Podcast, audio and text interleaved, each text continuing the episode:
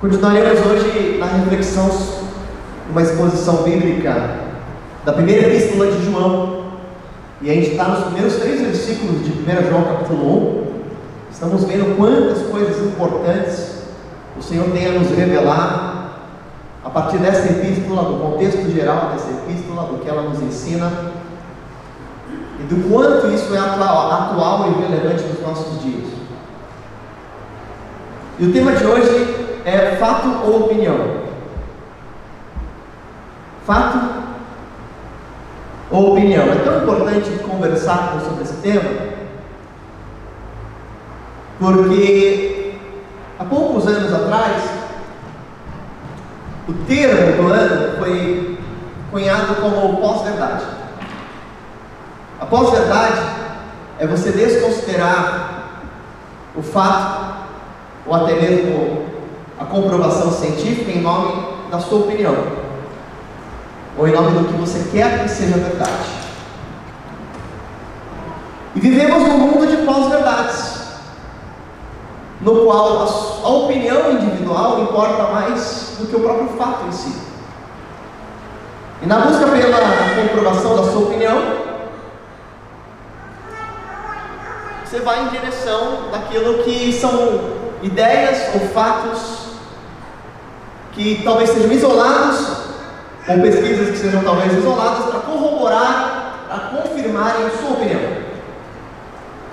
E quando a gente trata tudo isso dentro de uma perspectiva espiritual, do nosso relacionamento com Deus, da transcendência, da espiritualidade, entender o que é fato e o que é opinião importa muito.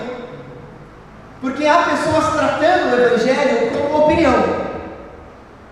Mas o Evangelho não é opinião. E esse que eu quero deixar claro para os irmãos desde já: o Evangelho é um fato. E o que é fato ganha um poder, uma conotação, uma autoridade diferente de uma mera opinião.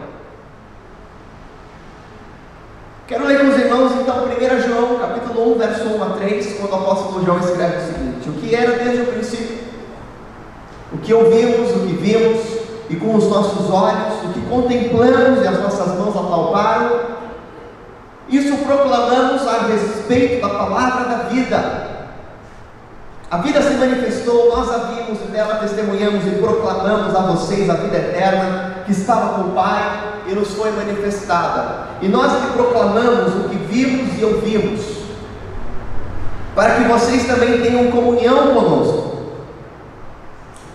E a nossa comunhão é com o Pai e com seu Filho Jesus Cristo. Amém? Então João está destacando faz também no seu Evangelho, no Evangelho de João, capítulo 1, destacando a evidência da encarnação. O que é a encarnação? Jesus, sempre eterno, sempre Deus, em determinado momento da história se faz carne, se faz pessoa, se faz tocável, se faz tangível, se faz presença.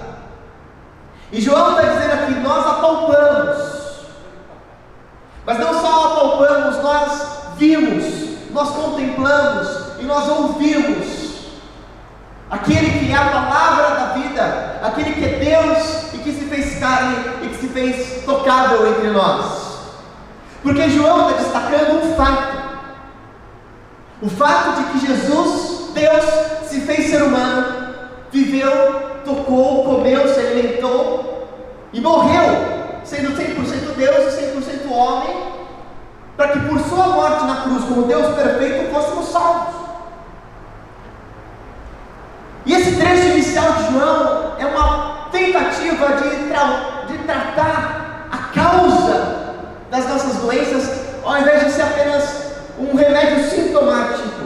Hoje em dia, você vai na farmácia, você compra, você está com dor de cabeça, você compra um remédio que vai tentar aliviar o sintoma da sua dor de cabeça.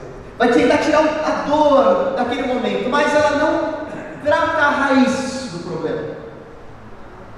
Nos acostumamos com remédios sintomáticos e nos esquecemos da cura da raiz. E hoje o Evangelho, a palavra de Deus, as Escrituras, são tratadas como remédios sintomáticos como pequenas pílulas que vão trabalhar um pouco a minha consciência como uma verdade a transformar toda a minha doença congênita. A ideia é que estamos em busca de tratamentos para os nossos sintomas, enquanto o Evangelho cura a doença com a qual nós já nascemos.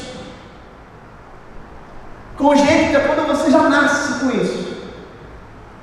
E o verdadeiro Evangelho, por ser um fato, não é um remédio sintomático, é uma cura verdadeira. Poderíamos falar sobre tantas consequências desse mal espiritual em nosso DNA humano, como por exemplo, o conflito atual na Rússia e Ucrânia. Há pouco tempo, as mídias estavam nos bombardeando com ansiedades com relação à pandemia, e é natural que fosse assim, mas parece que agora todo mundo esqueceu e se voltou também para o conflito entre Rússia e Ucrânia. E alguns começaram agora a enfatizar aspectos escatológicos das Escrituras, aproveitando as guerras e aproveitando a ênfase que se está dando sobre guerras, e começou a se falar que estamos perto do fim. A verdade é que se fala que estamos perto do fim há pelo menos dois mil anos. Se fala sobre escatologia e sobre as guerras e sobre as pestes e sobre tudo o que está acontecendo há pelo menos dois mil anos. E sempre ondas cíclicas vão acontecendo, porque não é a primeira vez que uma guerra acontece no mundo e não vai ser a última. Estive numa visita do mês passado por um, um senhor muito sábio no hospital, filósofo, professor de direito, a gente começou a conversar sobre filosofia, e ele falou, você acha sobre a esperança? E ele citou a caixa de Pandora. Falei, concordo com o mito de Pandora. Concordo que a esperança é considerado um bom sentimento, mas é o pior dos malefícios da humanidade. Uma vez que a esperança será firmada nela mesma, na própria humanidade. Porque foi essa esperança do ser humano em si mesmo que gerou conceitos iluministas, a ideia de que o homem iria melhorar a cada vez mais, seria cada vez mais avançado, se desenvolveria a ponto de alcançar plenitude em todos os aspectos, desenvolvimento tecnológico, paz mundial, e quando chega-se a ideia de um auge do desenvolvimento da ciência e da humanidade, o que acontece com a humanidade? Ela se destrói em guerras mundiais. Porque toda vez que você espera muito do mundo, você se decepciona. A esperança é de fato a raiz de um grande problema para nós, quando está firmada em nós mesmos. Mas a esperança que não desaponta, conforme Romanos capítulo 5, é aquela que é fruto da perseverança, que é fruto da aprovação, que está baseada na graça de Jesus Cristo. Essa esperança não desaponta, amém? Esperança na graça, que vem da graça, que tem origem na graça da pessoa de Jesus. O que eu quero dizer para os irmãos é que o remédio que não cura só os sintomas, é no meio de um mundo caótico nos voltarmos para a graça nos voltarmos para a pessoa de Jesus, nos voltarmos para o verdadeiro Evangelho, cremos no verdadeiro Evangelho, estarmos em sintonia com o verdadeiro Evangelho, nos conectarmos com esse Evangelho verdadeiro, transformador, fato histórico, inspirador. O mundo está caótico, o mundo está em caos, o mundo está em guerra, mas você em Cristo está em paz. Amém? Quando você entende que o Evangelho não é um remédio sintomático, mas é a cura de uma doença congênita. A tarefa da igreja é proclamar e anunciar o Evangelho do nosso Senhor e Salvador Jesus Cristo. Essa é a tarefa do Evangelho, não é gastar o seu tempo no tratamento dos sintomas, mas falar ao mundo do único remédio capaz de curar a doença que é a causa de todos os nossos problemas locais e particulares, escreveu Lloyd Jones. Como eu disse anteriormente, a proposta do Evangelho da Palavra de Deus não é reformarmos o mundo, não é transformarmos por completo a sociedade, porque por mais que nos esforcemos, o mundo jaz no maligno, esse mundo é corrompido por Satanás, é dominado por Satanás. Você pode fazer a diferença em indivíduos e em discípulos, mas este mundo está fadado às mãos de Satanás. Você não conseguirá uma mudança completa e social ao seu redor, por isso a nossa esperança não está num viés político, numa ideologia, a nossa esperança está na pessoa de Jesus Cristo. E hoje a igreja se torna massa de manobra porque começa a confiar em ideologias que vêm e vão, que passam, e nos esquecemos do mais importante. A palavra de Deus não nos diz como o mundo pode ser endireitado, a palavra de Deus nos diz como você pode viver direito no mundo caótico. Amém, irmãos? Você não está aqui para endireitar o mundo, mas para vencer o mundo. Para viver direito no mundo que está em caos, que está um caco, que está no maligno. E antes disso, validar qualquer tipo de omissão em busca da justiça social, isso não valida um escapismo da realidade do mundo e nenhuma omissão. Se crêssemos assim, não faríamos tudo o que fazemos em prol dos necessitados, em prol de uma justiça social, de uma relevância social ao nosso entorno. Nós não cremos na omissão, no escapismo, nós só não colocamos a nossa esperança nisso. Nós entendemos que a tarefa de Jesus Cristo não é fazer o que uma boa ONG faz, é fazer isso por causa de Jesus, é glorificar a Jesus, é exaltar a Jesus. E a gente consegue viver direito no mundo que está caótico quando nós estamos convictos de algumas verdades. Disse Karl Barth numa grande conferência que não é o propósito da igreja tentar descobrir a unidade e a ordem do mundo, e sim dar testemunho da obra completa de Cristo. A igreja se perde quando ela começa a discutir qual é a unidade, qual é o endireitamento do mundo. Ela se perde quando ela deixa de anunciar a pessoa e a obra de Jesus Cristo. Ela se perde quando ela esquece de qual é a sua centralidade da sua mensagem. E há muitas igrejas assim hoje em São Paulo, no Brasil e no mundo, que perdem a sua ênfase, o seu poder espiritual e a sua proclamação, porque se esquecem daquilo que é a tarefa exclusiva da igreja: anunciar a obra da pessoa de Jesus Cristo. E para isso nós precisamos compreender algumas implicações do Evangelho como um verdadeiro remédio transformador do nosso ser. E a primeira implicação é que o Evangelho é a proclamação de um fato. Evangelho é a proclamação de um fato. João escreveu aqui, 1 João capítulo 1, verso 1: Isso proclamamos a respeito da palavra da vida. E no verso 3, é, e também vai dizer: Proclamamos a vocês a vida eterna. E no verso 3, nós lhe proclamamos o que vimos e ouvimos. O Evangelho de Jesus não é uma especulação, não é um pensamento, não é um conceito, não é uma filosofia humana, é uma proclamação de um fato ocorrido. O Evangelho não é só um ponto de vista. Ah, eu tenho esse ponto de vista, você tem outro. Evangelho não é um ponto de vista. Evangelho não é uma opinião. Você não pode tratar o Evangelho como a opinião, porque isso é desconsiderar o verdadeiro poder do Evangelho.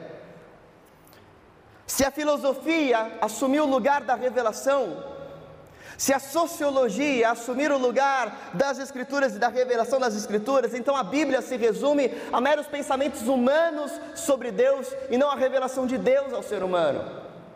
Como é que você lê a Bíblia? Como uma especulação do que o ser humano acha sobre Deus? Ou como uma revelação direta de Deus para você? Você nunca vai encontrar cura para o seu coração se as escrituras forem para você uma especulação humana, uma ideia, uma opinião, uma sugestão, um conselho, não é um conselho, não é uma opinião, não é uma sugestão, é Deus falando com você. É Deus se revelando ao seu coração. É Deus mostrando quem Ele é, o seu caráter.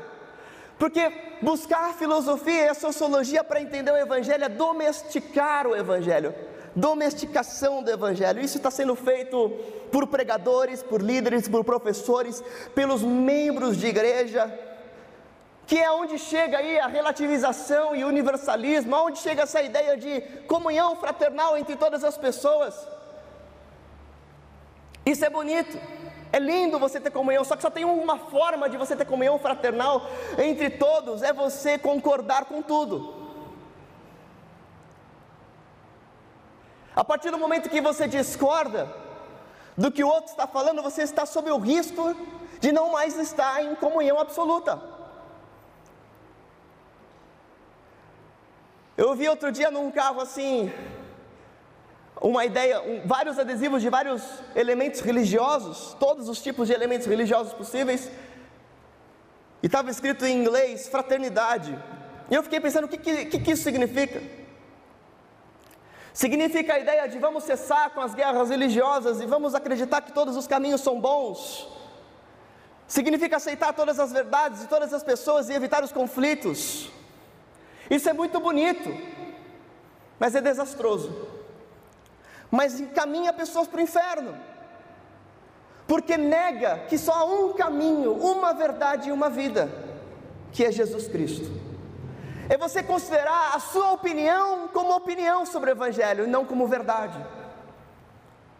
É você colocar o Evangelho como mais uma ideia dentre tantas ideias bonitas, e isso não transforma a sua vida, muito menos o mundo. Os apóstolos, e particularmente João, declararam: Nós vimos, nós relatamos o que vimos, o que tocamos, o que apalpamos, o que olhamos com atenção, e a proclamação de um fato dá impulso, dá autoridade. Aqui a gente precisa definir conceitualmente a ideia de dogma, porque nós temos aversão à ideia de dogma em nossa sociedade. O que é o dogma? É visto como aquilo que é imposto, mas um dogma não é uma coisa imposta. Nas escrituras a palavra dogma aparece, do grego doken. Ela foi usada para designar o que parecia bom para uma autoridade competente divulgada como tal. A palavra dogma aparece lá em Atos capítulo 16, verso 4, no concílio de Jerusalém, quando demonstra quais foram as resoluções dos apóstolos para que a igreja continuasse avançando em meio a algumas divergências. E os apóstolos definiram quais eram as questões inevitáveis, as questões que não poderia se abrir mão, as questões essenciais para a igreja naquela situação, naquela circunstância. Ao longo da história da igreja, a ideia de dogma foi utilizada para designar o que foi inquestionavelmente dado, inquestionavelmente dado e deve ser recebido pela fé. A própria Bíblia, por exemplo, entende a existência de Deus e a pessoa de Jesus Cristo como um, um dogma, porque ela não busca provar a existência de Deus, ela sempre pressupõe que Deus sempre existiu. A partir do momento que você começa a conjecturar a prova, por exemplo, da existência de Deus e porque Jesus Cristo é o caminho, você começa a tentar provar isso, significa que você não pressupõe que isso é verdade. Você precisa de argumentos para provar. Veja, aqui está a grande diferença. Nós não estamos aqui para provar uma filosofia, uma opinião. Nós não estamos aqui para dar um bom argumento, para dar uma boa ideia, para dar um, um, um conceito mais elevado, superior. Nós estamos aqui para proclamar uma verdade e um fato para nós. Jesus Cristo é o único Deus e Senhor, morreu pelos nossos pecados e ressuscitou. Amém? E se isso não for a verdade para a sua vida, você vai se perder em tantas opiniões. Hoje em dia, quem questiona um dogma é visto como intelectual. A pessoa fala assim, ela se acha muito esperta pela ideia de questionar qualquer tipo de posição dogmática. E a gente acreditou que a intelectualidade está no mero questionamento dos dogmas, mas a gente construiu o seguinte conceito: nesse mundo todas as verdades são relativas e tudo é relativo, mas você não considera que nessa afirmação existe um absoluto, o absoluto de que tudo tem que ser questionado.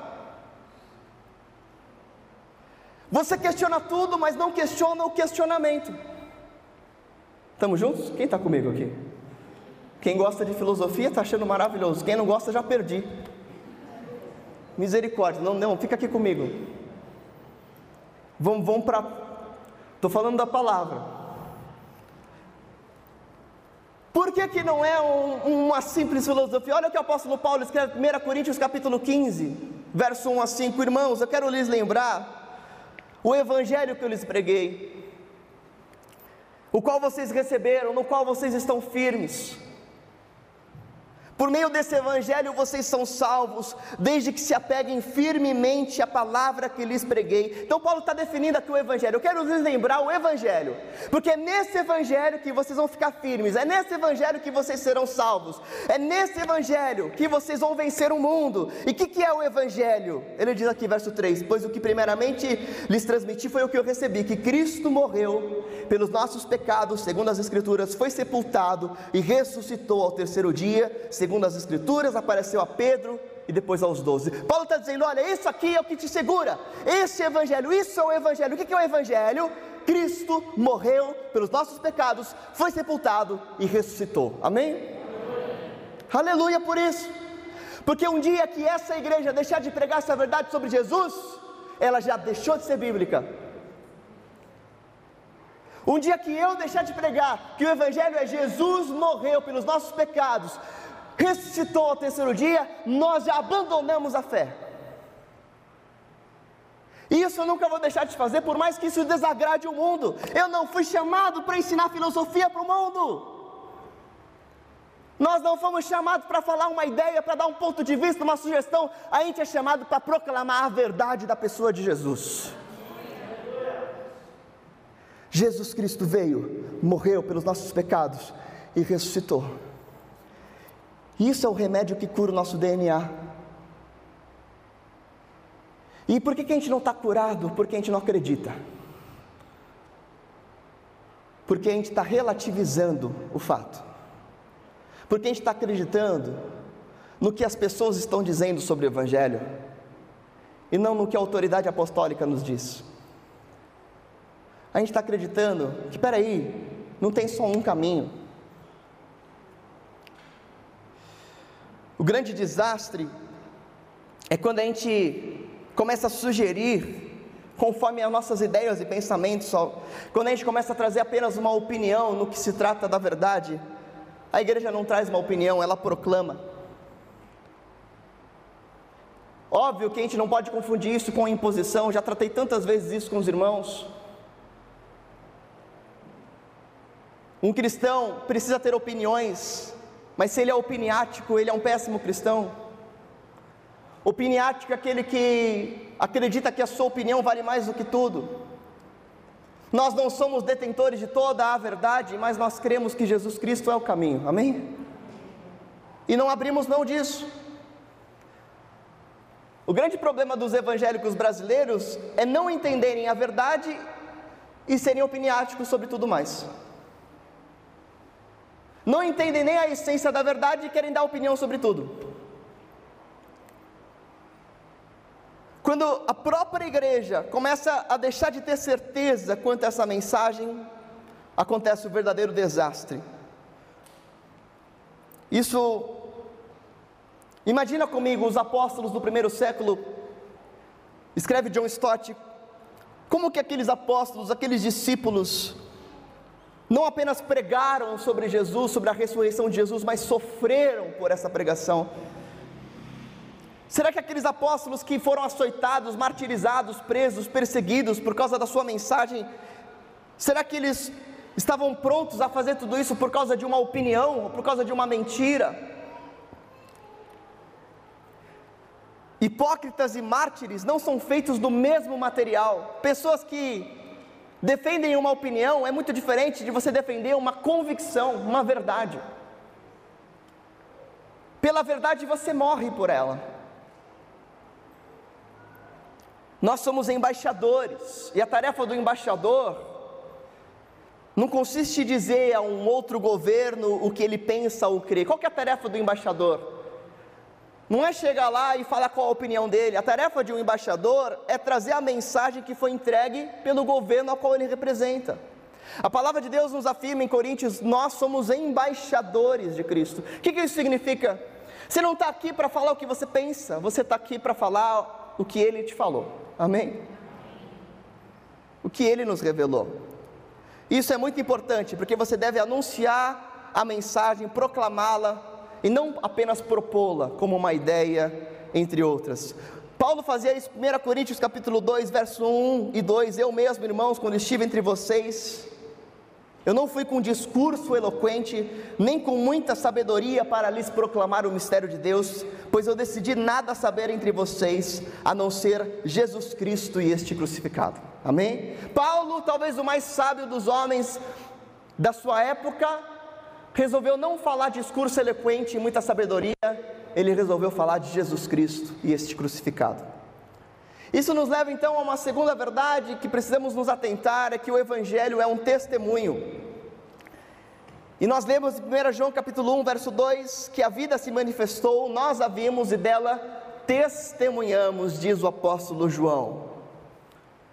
E eu quero enfatizar aqui que o Evangelho é um testemunho de uma verdade, de um fato, de algo que aconteceu.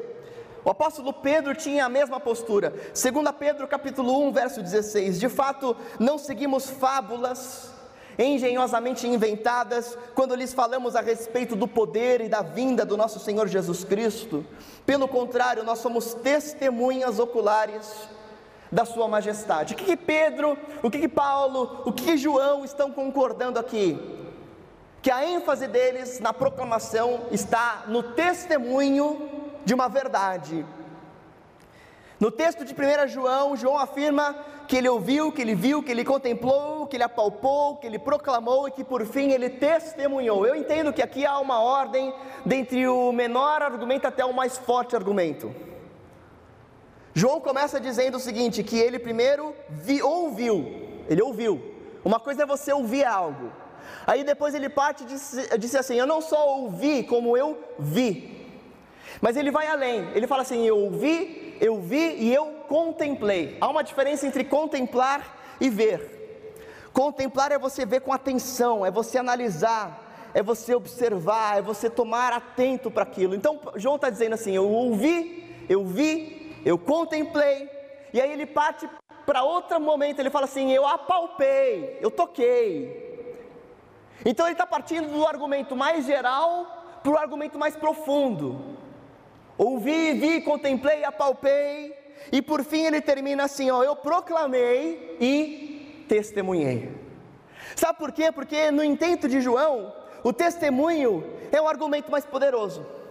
Estamos juntos aqui, irmãos? No intento de João, testemunhar é mais importante do que qualquer outra coisa. E aqui vai um questionamento para nós é entendermos a diferença essencial entre testemunho e experiência. Olha aqui que importante. O que é superior? Testemunho ou experiência? E é claro que, numa reflexão básica, a gente vai falar assim: olha, a experiência é superior. Vocês sabem que, quando você estuda pressupostos éticos de uma sociedade, mais uma filosofia, Existem aqui, ó, fontes de valor para a composição da ideia do que é a ética. Cada sociedade tem um conjunto de valores. Algumas sociedades entendem que o mais importante para você definir o que é ético, o que é correto, é a tradição, o que foi dito pelos antigos. Comunidades tribais e comunidades muito antigas são assim, muito antigas. A tradição é o mais importante. E depois da tradição, existe também a razão, o que é lógico, o que faz sentido. Existe também a transcendência, as questões metafísicas e como você enxerga a espiritualidade para você definir o que é ético. E existe também a experiência. Olha que interessante. Fontes de autoridade ética: experiência, razão, tradição e lógica. Aí eu pergunto para vocês: o que, que é mais importante? Para você, como indivíduo cristão, se a gente for analisar o Brasil, a sociedade brasileira, os irmãos estão comigo? Perdi os irmãos já? Se a gente for analisar o Brasil, a sociedade brasileira, o que é a principal fonte de autoridade ética para a nossa sociedade? O que, que vocês acham que é? Experiência, tradição, razão ou espiritualidade? Para o brasileiro em geral, eu diria que o brasileiro coloca a experiência em primeiro lugar. O que para ele é correto é o que para ele está dando certo. Para mim deu certo, para mim funciona, então é certo. Ele ignora a tradição, ele ignora até mesmo a lógica. Ele ignora a lógica. Ele vai colocar lógica, na verdade, em último lugar. O brasileiro coloca a experiência, aí ele coloca a tradição, talvez, ou a metafísica, e aí por fim ele vai colocar aquilo que é lógico. O que o apóstolo João está nos ensinando é nos definindo uma fonte de autoridade correta. Ele está dizendo aqui que mais importante do que o que você apalpa, olha lá, mais importante do que o que você experimenta, mais importante do que você vivencia, é a revelação, amém? Sabe por quê? Porque a experiência ela é boa para apoiar, mas nunca para ser a base. Porque se você fazer da sua experiência pessoal a base da sua crença, você vai crer em heresias. Porque muitas religiões têm experiências fantásticas para dizer.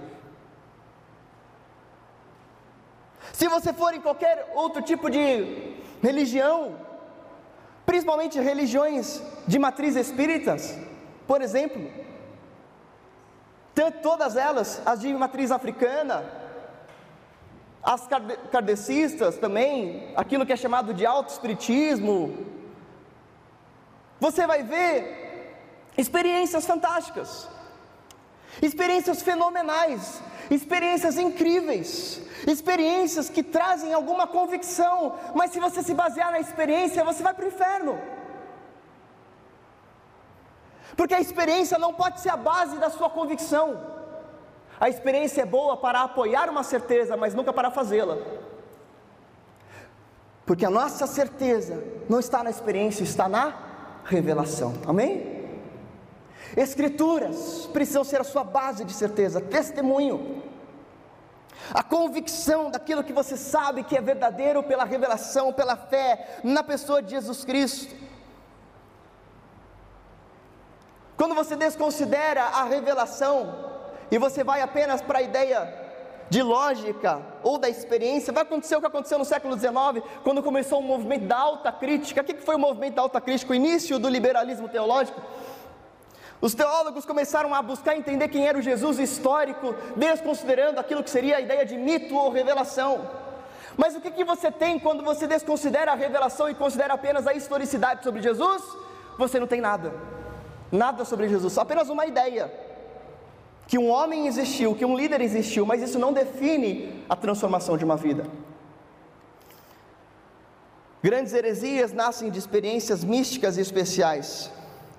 E quando as suas sensações e experiências te enganarem, ou quando você se sentir inseguro quanto às experiências, você precisa se pegar às convicções na revelação. Não baseiem a sua vida na experiência, porque vocês podem acabar muito decepcionados. Baseiem-se em fatos e em convicções e a sua experiência será genuína. Amém? Olha que importante isso. Eu quero finalizar com o terceiro argumento sobre o remédio que cura o nosso DNA. É entendermos que o Evangelho é o poder para a vida divina.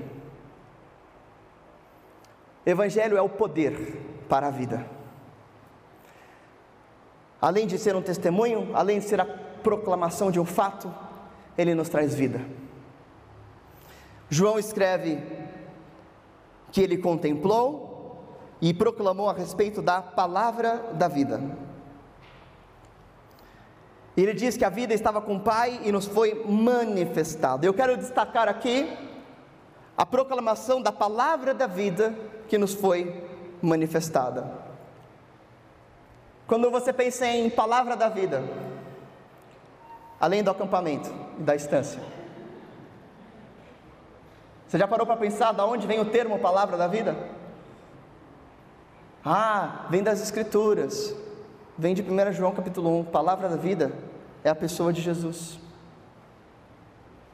Ele é a palavra da vida, não é uma mera palavra, é uma transposição de vida,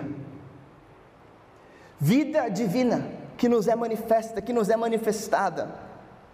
Jesus como diz João no Evangelho, é o Verbo que se fez carne, que se fez manifesto entre nós e nos deu o poder de sermos feitos filhos de Deus. Não é só uma palavra que mostra a vida, é a palavra que concede vida. Jesus é o doador de vida. Diga aleluia.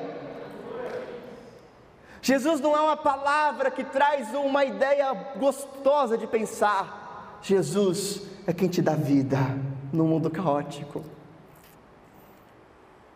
Jesus é quem te concede vida plena, eternidade, vida divina. Esse é o Evangelho. Jesus não veio apenas para revelar vida eterna, mas para concedê-la. Jesus concede vida, não apenas nos mostra, Ele dá.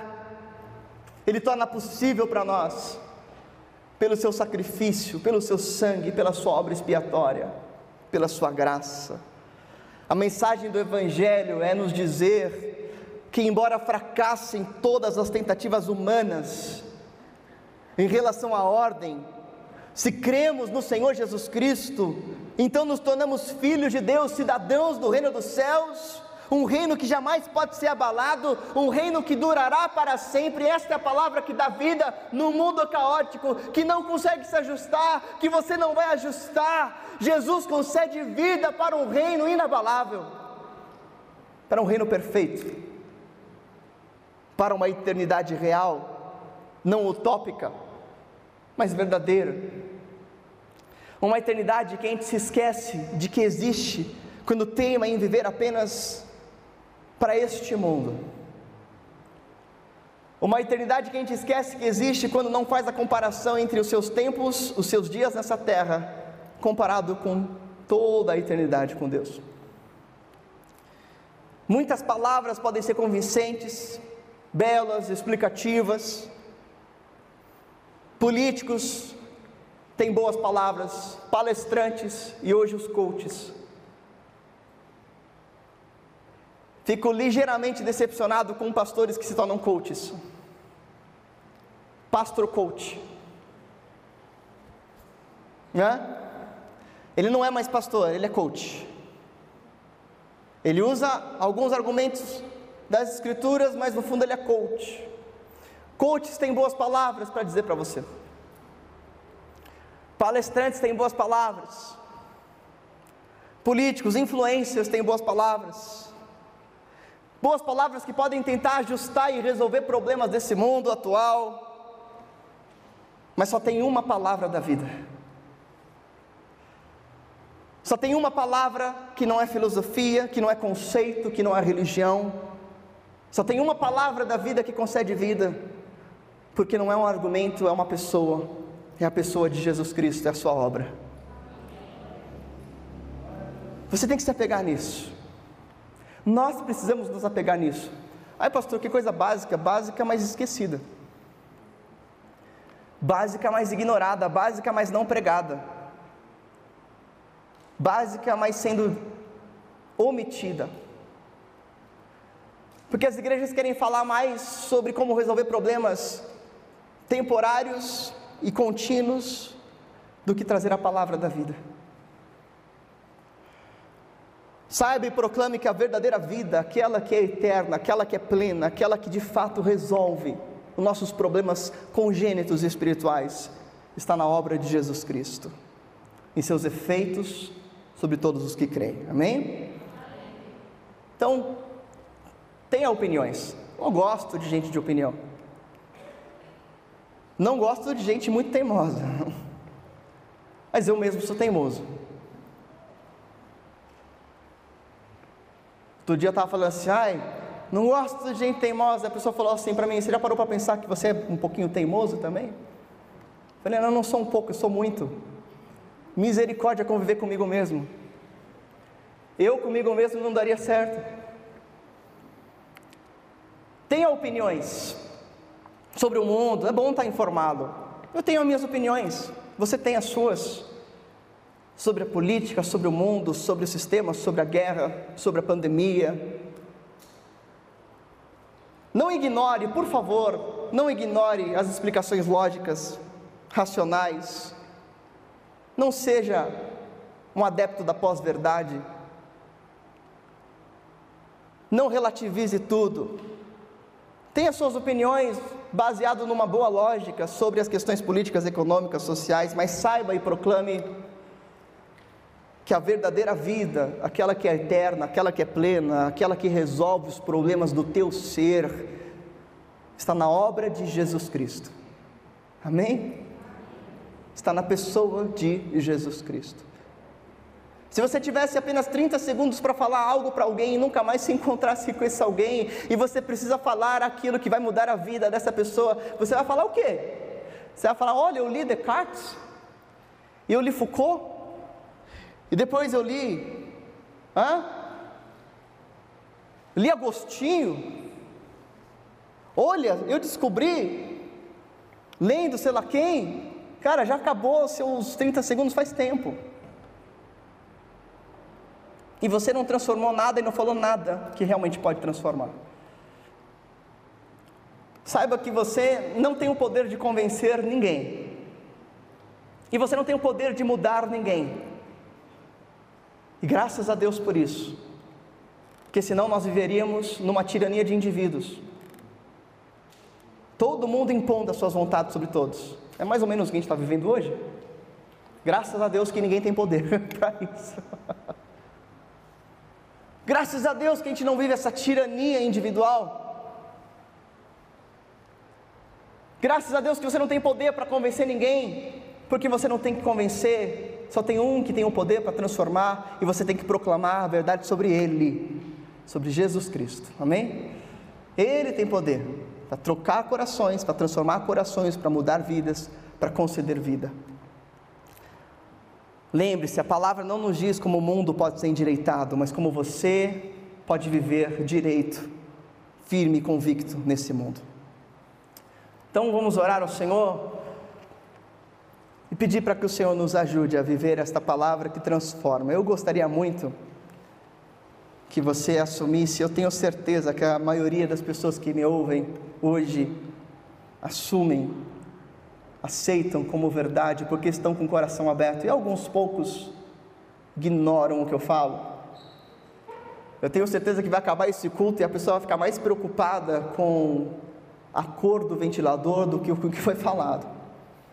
É uma pena, é triste. A pessoa vai ficar mais preocupada com qualquer outra coisa. É uma pena. Você foi roubado na sua palavra. Ah? Mas eu tenho certeza que a grande maioria aqui ouve essa verdade, assimila, pratica, entende. E se isso for uma verdade para nós, isso tem um poder transformador absoluto. Ore para que isso seja uma verdade. Senhor Deus, nós oramos para que a tua palavra encontre um solo fértil em nossos corações, a ponto de nos mostrar que o Senhor não tem um remédio sintomático, que o Senhor Jesus é a cura completa para o nosso estado caído de ser. Jesus Cristo, só o Senhor tem palavras de vida eterna, porque tu és a palavra da vida, Jesus. Tu és mais do que um argumento, Jesus. Tu és verdadeira concessão de vida.